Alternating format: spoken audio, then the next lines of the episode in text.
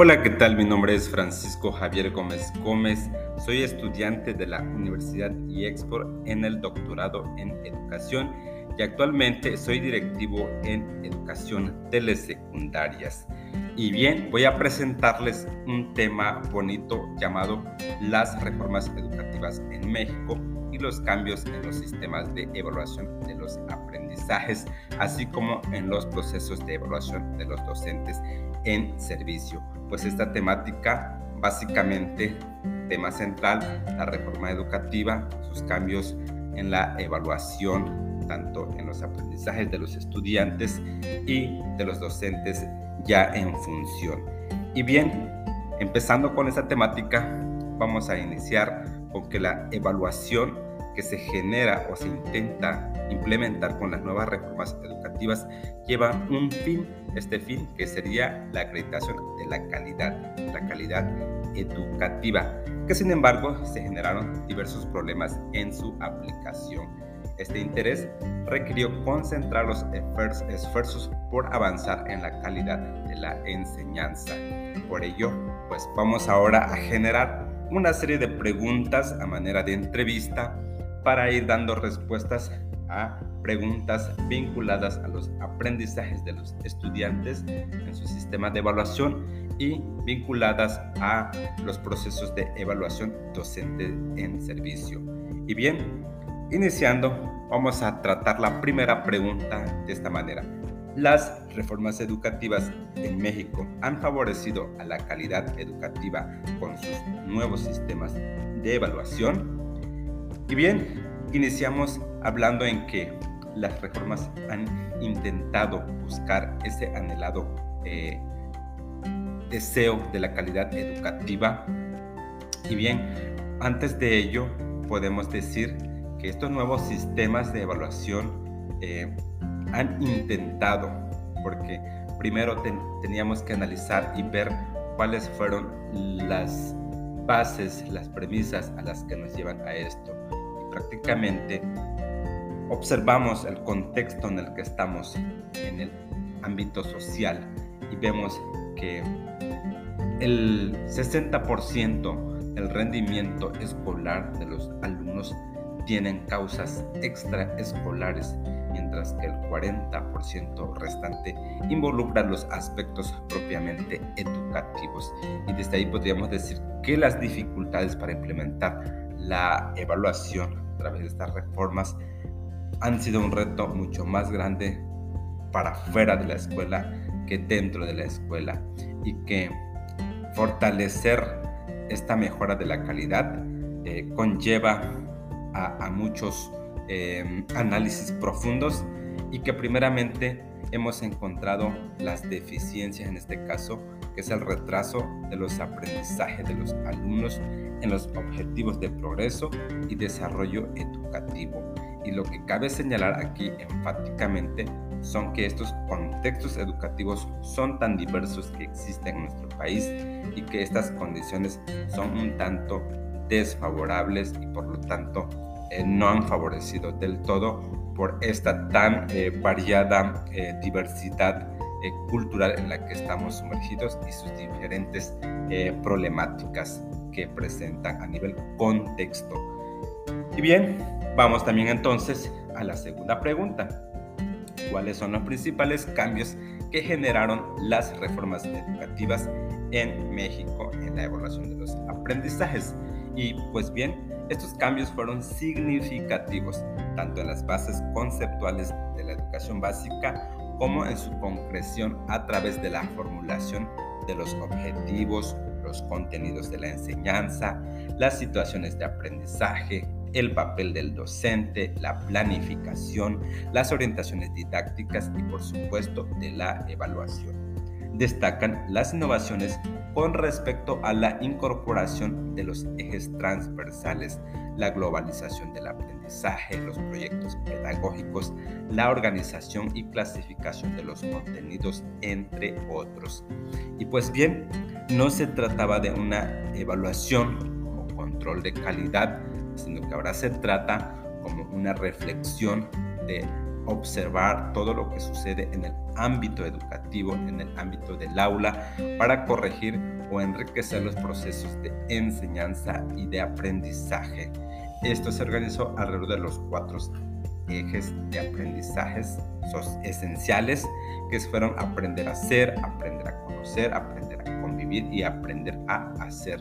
Estos aprendizajes integran las competencias cognitivas intelectuales vinculadas a los conocimientos conceptuales, las cognitivas motrices relacionadas con los aprendizajes procedimentales y las cognitivas afectivas asociadas con los conocimientos actitudinales. Entonces, estos cambios generaron en que los alumnos tienen que aprender de una manera distinta en un proceso de evaluaciones formativas, en un proceso en el que el, el alumno tiene que reflexionar de su propio aprendizaje y ser consciente de que puede eh, generar mejoras. Entonces, en el ámbito hacia los aprendizajes, si se intenta mejorar las formas y los procesos de evaluación en la malla curricular, los planes y programas que se establecieron. Y vamos a hablar entonces ahora la siguiente pregunta. Las políticas educativas en acreditación y evaluación de los aprendizajes son sinónimo de calidad y nos regresamos nuevamente al término de que esto eh, nos conllevó a una mejora de la calidad. Pues antes que todo, todas estas indicaciones del término de mejorar eh, son recomendaciones que se tuvieron que eh, seguir desde las recomendaciones de las organizaciones internacionales por las Naciones Unidas, la cultura, en el caso la UNESCO, la OCDE, el Banco Mundial, el Banco Interamericano y entre otros organismos eh, que son de índole internacional y que brindaron estas eh, directrices para generarse estos eh, modelos o estándares en tanto que se podría decir en términos de competitividad, porque básicamente la educación busca ese, ese fin de mejorar a los países en cuanto a su desarrollo. Y bien, más que en temas de, de, interés político, también conlleva un tema de interés de desarrollo a nivel eh, social, a nivel nacional. Y que pues estos eh, modelos eh, de acreditación fueron centrados, desde mi punto de vista, en mi observación, más en lo administrativo y no en el desempeño. Y que en este caso es, nos preocupamos más en el resultado de la, no nos preocupamos tanto en el resultado de la eficiencia terminal, eh, en el desarrollo de atender el rezago educativo, de atender la deserción escolar eh, y que pues estas prácticas de evaluación también son un tanto descontextualizadas y de bajo rendimiento y que estas acciones deben realmente ser emprendidas para mejorar el desempeño y pues los procesos de acreditación en este caso tienden hacer una simulación porque se incrementa un aparato burocrático con la acreditación. Eh, y por ello podríamos decir que no por tener una tasa baja de deserción no significa que se posea un excelente eh, nivel de atención a la calidad. No es solamente cumplir con estos indicadores, objetivos y metas. En mi experiencia personal, los docentes tienen que redactar observaciones de los alumnos en sus boletas de evaluación, aspectos positivos y en este caso tenemos que evitar la reprobación por cuestiones de las políticas educativas y pues tenemos que acreditar a los alumnos hayan logrado o no las competencias. Por otro lado también tenemos que ser conscientes que la participación de la comunidad educativa, en este caso las autoridades educativas, los padres de familia, son un tanto actores ajenos a lo que realmente ocurre en las escuelas, en las aulas. Y En este caso, nuestras autoridades educativas solo piden muchos informes y se vuelven más en el formato de llenar documentos Y como lo decía, los padres y madres de familia son ausentes o tienen poca participación en estos aprendizajes. Y aunque se trabaja por competencias, las prácticas educativas pareciera que siguieran siendo las mismas por contenidos. Y en este caso también hay poca formación, por, en este caso de los diferentes actores en el currículum, en la didáctica y evaluación por El currículo por competencias se tiende a quedar en el papel con mucha planeación, pero poca ejecución y se continúan prácticas tradicionales dentro del currículum. Por ello, conlleva a un interés en este nuevo proceso de medición y evaluación de la calidad educativa, de mejorar a través de los diagnósticos y también eh, de mejorar a través de estas pruebas eh, internacionales que se generan eh, a nivel de evaluación y a nivel regional. Es necesario aclarar que en el contexto de la reforma educativa hubo también otras em, motivaciones, como ya lo mencionaba, que son los imperativos de la competitividad económica y financiera, los cuales estos orientan y que dan el sentido del cambio para transformar la educación. Y bien, nos vamos ahora con la siguiente pregunta, ahora sí, con el sesgo de la evaluación docente. La pregunta es, ¿de qué manera impactaron las nuevas reformas educativas en la evaluación docente? Pues para ello vamos a poner el tema en perspectiva en que los impactos, en este caso, no fueron tan positivos, porque en contexto podemos afirmar que se han establecido elementos de una reforma educativa que asumió esta nueva perspectiva de la educación y de cambiar quizás abruptamente, de lograr cambios significativos en la dinámica de todo el sector educativo, lo que implicó modificar los mecanismos de desempeño de los que están en condiciones de actuar. ¿Quiénes son estos? Los docentes. Y en estos cambios significativos, pareciera que el señalamiento ve de que la mala calidad de la educación estaba eh, en los docentes y por lo tanto este impacto de la reforma de 2013 eh, en donde se habló de la evaluación de permanencia los docentes rechazaron porque pues era poner en juego cuestiones políticas, cuestiones salariales, laborales y por lo tanto la directriz de la evaluación se tornó un tanto de resistencia y negatividad.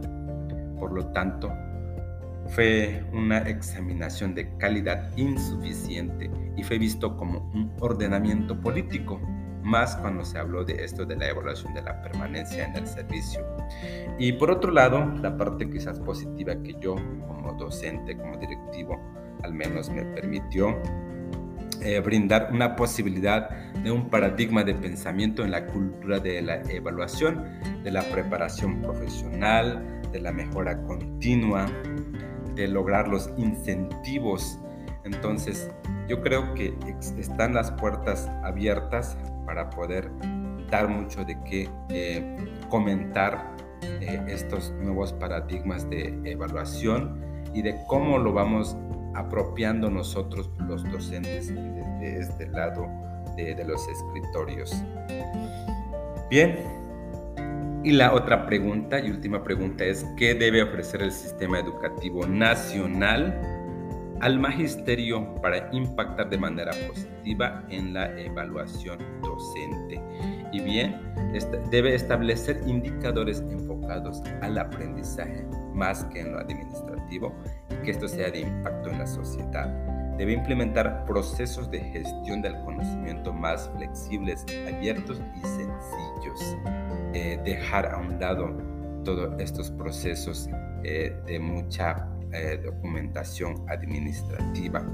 Debe integrar la cultura de la calidad en las actividades cotidianas eh, para no hacer estos informes de últimos momentos. Debe promover la comunicación, el trabajo colaborativo entre todos los actores.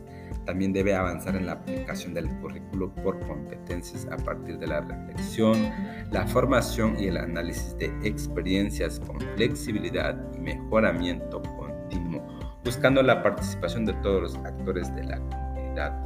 Debemos tener los expertos certificados en nuestros procesos curriculares y de investigación acordes a nuestras necesidades de la sociedad con sus Y en conclusión, pues una de las formas y responsabilidades que tiene la escuela para no ser un circuito de la retroalimentación de la desigualdad social es que a través de una conciencia mayor sobre la calidad educativa que ofrece, esto es esencial si pensamos en la educación como un motor fundamental de desarrollo social y económico de los países.